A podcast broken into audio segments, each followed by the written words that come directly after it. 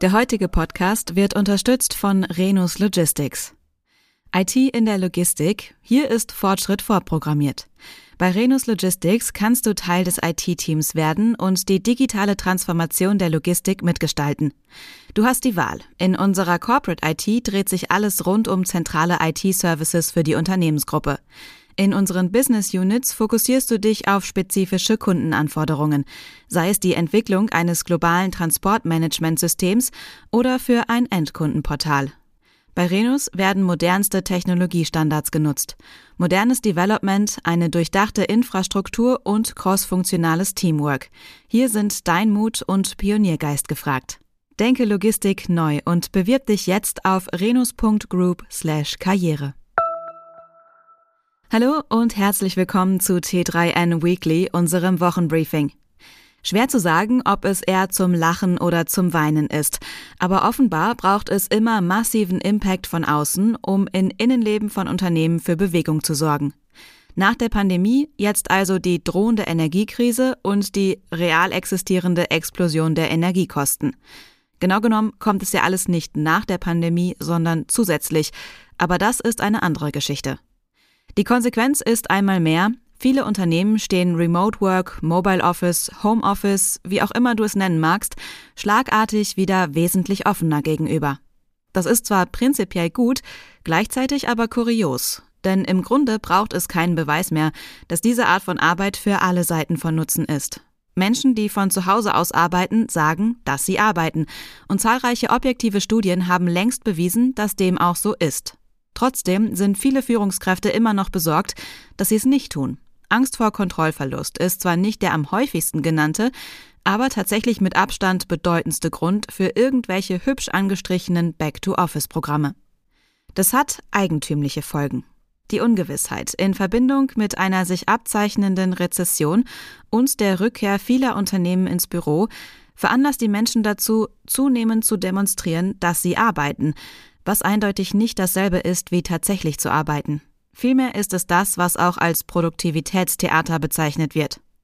Produktivitätstheater bedeutet, dass Arbeitnehmerinnen häufig ihren Status auf Slack aktualisieren, im Laufe des Tages in verschiedenen Kanälen plaudern, sich häufig bei ihren Vorgesetzten melden und ähnliche Späße. Einzeln betrachtet nur wenig Zeitaufwand, manchmal sogar nützlich. In der Gesamtheit aber nichts als massive Zeitverschwendung. Tatsächlich geben Büroangestellte in einer kürzlich durchgeführten Umfrage an, dass sie jeden Tag durchschnittlich 67 zusätzliche Minuten online verbringen, nur um sicherzustellen, dass sie sichtbar online arbeiten. Das sind insgesamt fünfeinhalb Stunden pro Woche und das zusätzlich zur regulären Arbeitszeit. Ziemlich weird das Ganze. In der Konsequenz fühlen sich Arbeitnehmerinnen in aller Welt durch solches Verhalten ausgebrannt. Die irreale Angst im Management vor Produktivitätsverlusten könnte dadurch zu realen Produktivitätsverlusten bei der Belegschaft führen. Das können wir doch eigentlich besser. Erinnern wir uns einfach daran, dass der Dreiklang aus Vertrauen, Freiheit und Verantwortung unterm Strich für die besten Ergebnisse sorgt. Übrigens, das T3N Podcast Paket ist sogar ein Vierklang. Weekly kennst du ja, aber wie sieht es mit Daily, Catch-up oder Interview aus? Ach ja, T3N Daily gibt es wie T3N Weekly auch als Newsletter. Alle Artikel findest du wie immer in den Show Notes und auf t3n.de. Los geht's! In der Energiekrise wird Sparsamkeit wieder zur deutschen Tugend. Doch nicht jede Maßnahme tut den Menschen gut. Es gibt obendrein auch wesentlich sinnvollere Methoden, als die Büros in Herbst und Winter nur bis maximal 19 Grad zu beheizen.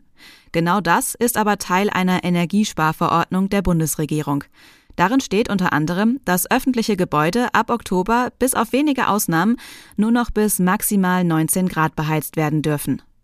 Für Unternehmen gilt diese Verordnung zwar nicht zwingend, aber sie haben jetzt auch die Möglichkeit, dass sie weniger heizen dürfen, um so dem Beispiel der öffentlichen Hand rechtssicher zu folgen. Sie könne eine Vorlage für Selbstverpflichtungen von Betrieben und betrieblichen Vereinbarungen zur Energieeinsparung sein, heißt es von Kabinettsseite. Betriebsärzte haben aber angemahnt, dass eine Höchsttemperatur von 19 Grad am Arbeitsplatz nicht für jede körperlich leichte Arbeit geeignet sei.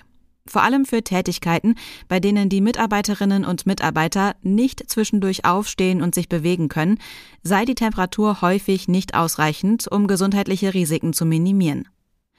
Mit Blick auf die Energiesparmaßnahmen greifen Unternehmen aber auch auf deutlich nachhaltigere Methoden zurück. Die Otto Group hat jetzt beispielsweise angekündigt, einige Büroflächen künftig ganz zu schließen. Die Temperaturen in diesen Räumen werden auf 15 Grad, teilweise sogar auf 6 Grad gesenkt. Das gelte für Gebäude mit ohnehin geringer Auslastung. Mitarbeitende der runtergekühlten Büroflächen dürfen einfach ins Homeoffice ziehen oder in die Räume anderer Abteilungen wechseln. Es ist wahrscheinlich gar nicht so einfach, Elon Musk zu sein. Der mutmaßlich reichste Mann der Welt muss sich ja wirklich um alles kümmern. Das haben wir in der vergangenen Woche erst wieder erlebt. Twitter-Kauf, Roboterentwicklung, Friedenspläne für Russland und die Ukraine. Alles bleibt an ihm hängen, glaubt zumindest Elon Musk selbst. Dabei erinnert die Geschichte von Elon Musk und Twitter an das berühmte Gänseblümchenzupfen. Nach dem ewigen Hin und Her scheint jetzt tatsächlich alles auf den Deal hinauszulaufen. Obwohl Musk die Plattform nach eigenem Bekunden gar nicht mehr so richtig haben will. Gut möglich, dass seine Anwälte bzw. die eher ungünstige Ausgangslage bei den für Mitte Oktober anstehenden Gerichtsverhandlungen den Sinneswandel herbeigeführt haben. Für die Twitter-Aktionäre mit Blick auf den Kurs durchaus erfreulich, für Twitter selbst wohl ziemlich genau das Gegenteil. Luft nach oben hat Musk auch bei anderen Projekten. Der Roboter mit dem bescheidenen Namen Optimus ist eines davon.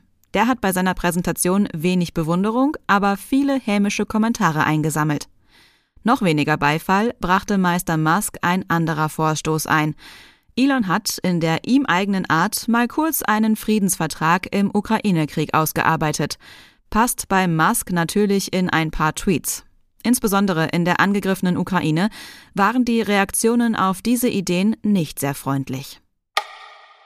Von einem KI-Tool, also einer Software mit künstlicher Intelligenz, Texte schreiben zu lassen, funktioniert schon längere Zeit ziemlich gut. Eine Studie der Hochschule Aalen hat sich nun damit beschäftigt, ob Marketingtexte aus menschlicher Feder oder die von der KI geschriebene Variante im Vergleich besser abschneidet.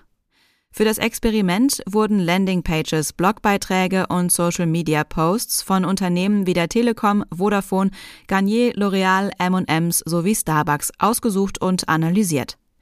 Mithilfe einer KI-Content-Plattform wurden anschließend relevante Themen und Keywords evaluiert, auf deren Basis die KI-Writing-Plattform GPT-3 von OpenAI neue Inhalte produziert hat, die dann mit den Originalinhalten verglichen werden sollten.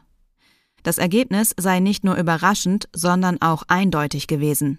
Nach der subjektiven Wahrnehmung und Bewertung seien die KI-generierten Texte aus Sicht der Probanden leichter lesbar und ansprechender, erstaunlicherweise sogar persönlicher gewesen.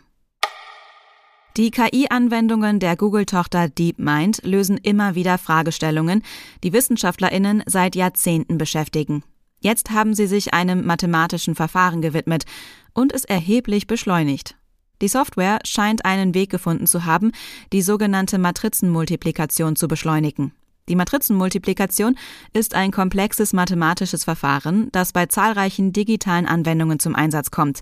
Dazu zählen beispielsweise Simulationen, Prozesse im Machine Learning oder, ganz alltäglich, die Darstellung von Bilddateien auf einem Bildschirm. Durch diese Beschleunigung des Prozesses könnte künftig nicht nur Zeit, sondern auch Energie und Kosten eingespart werden. Die Beschleunigung des Berechnungsverfahrens war nach Expertenmeinung eines der größten offenen Probleme in der Informatik. Es sieht alles danach aus, als hätte DeepMind dieses Problem zumindest weitgehend gelöst. Den meisten Käuferinnen und Käufern ist schon lange klar, dass auf Amazon-Rezensionen nur bedingt Verlass ist. Doch wie sind Fake-Bewertungen eigentlich zu erkennen und mit welchen Tricks kämpft die Anbieterseite um Sichtbarkeit? Fragen, die gerade zum zweiten Prime Day 2022 von besonderem Interesse sind. Die schlechte Nachricht, ein einzelnes Element, an dem Fake-Bewertungen zweifelsfrei ausgemacht werden können, gibt es nicht. Aber verschiedene Faktoren können darauf hindeuten, ob eine Bewertung bei Amazon gefälscht ist. Oft hilft auch das Bauchgefühl weiter. Wenn aber mehrere der folgenden Punkte zutreffen, solltest du in jedem Fall misstrauisch werden. Die Textlänge ist so ein Indiz. Durchschnittliche Internetnutzerinnen lesen nicht nur ungern lange Texte, sie schreiben sie auch nicht gerne. Ist eine Rezension also ungewöhnlich lang, ist die Person entweder verärgert und will dem Ärger Luft machen, oder die Bewertung ist gekauft. Sind beispielsweise viele Vorteile, Anwendungsbeispiele und Produktdetails erläutert, ist die Bewertung nicht unbedingt vertrauenswürdig. Wem ein Produkt gefällt, schreibt meist kurz und knapp, warum das so ist. Bekommt ein Produkt bereits am Tag seiner Markteinführung haufenweise Rezensionen, ist es ebenfalls ziemlich verdächtig. Den Verkaufsstart mit gefälschten Bewertungen zu pushen, ist eine beliebte Praxis. Echte Kundinnen werden ein Produkt aber erst genauer testen, bevor sie es bewerten. Liest sich die Bewertung wie ein Werbetext, wird sie vermutlich auch nicht echt sein. Auch die vollständige Nennung eines langen Produktnamens ist ebenso unnatürlich wie auffällig SEO-optimierte Texte.